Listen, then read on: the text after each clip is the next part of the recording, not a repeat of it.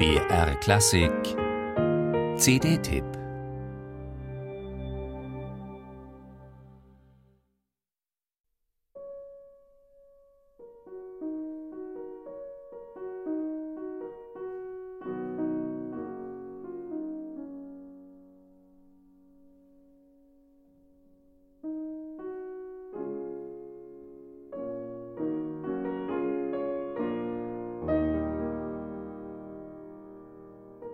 La fille aux cheveux de lin.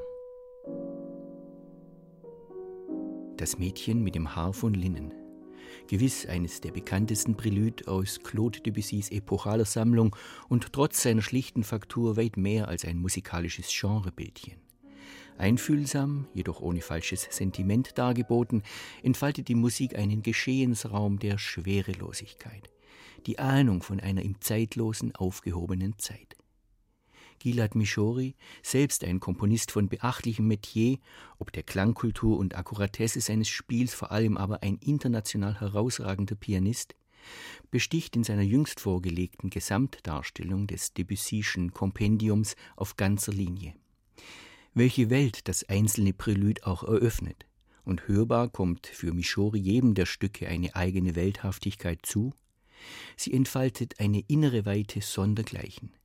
Dabei fungieren die Titel der Stücke, die Debussy jeweils quasi en passant an ihrem Ende und in Klammern mitgeteilt hat, wie der Nachhall entweder einer zarten Impression oder berstend sich bäumender Eruptionen.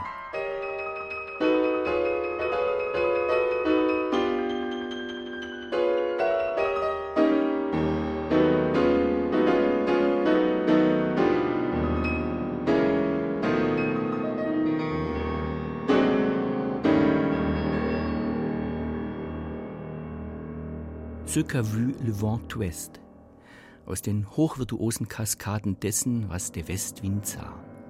Gilad Mishori, geboren 1960 in Jerusalem, hat unter anderem in München bei Gerhard Oppitz studiert. Er unterrichtet an der Freiburger Musikhochschule, gibt weltweit Meisterkurse und pflegt ein umfangreiches Repertoire.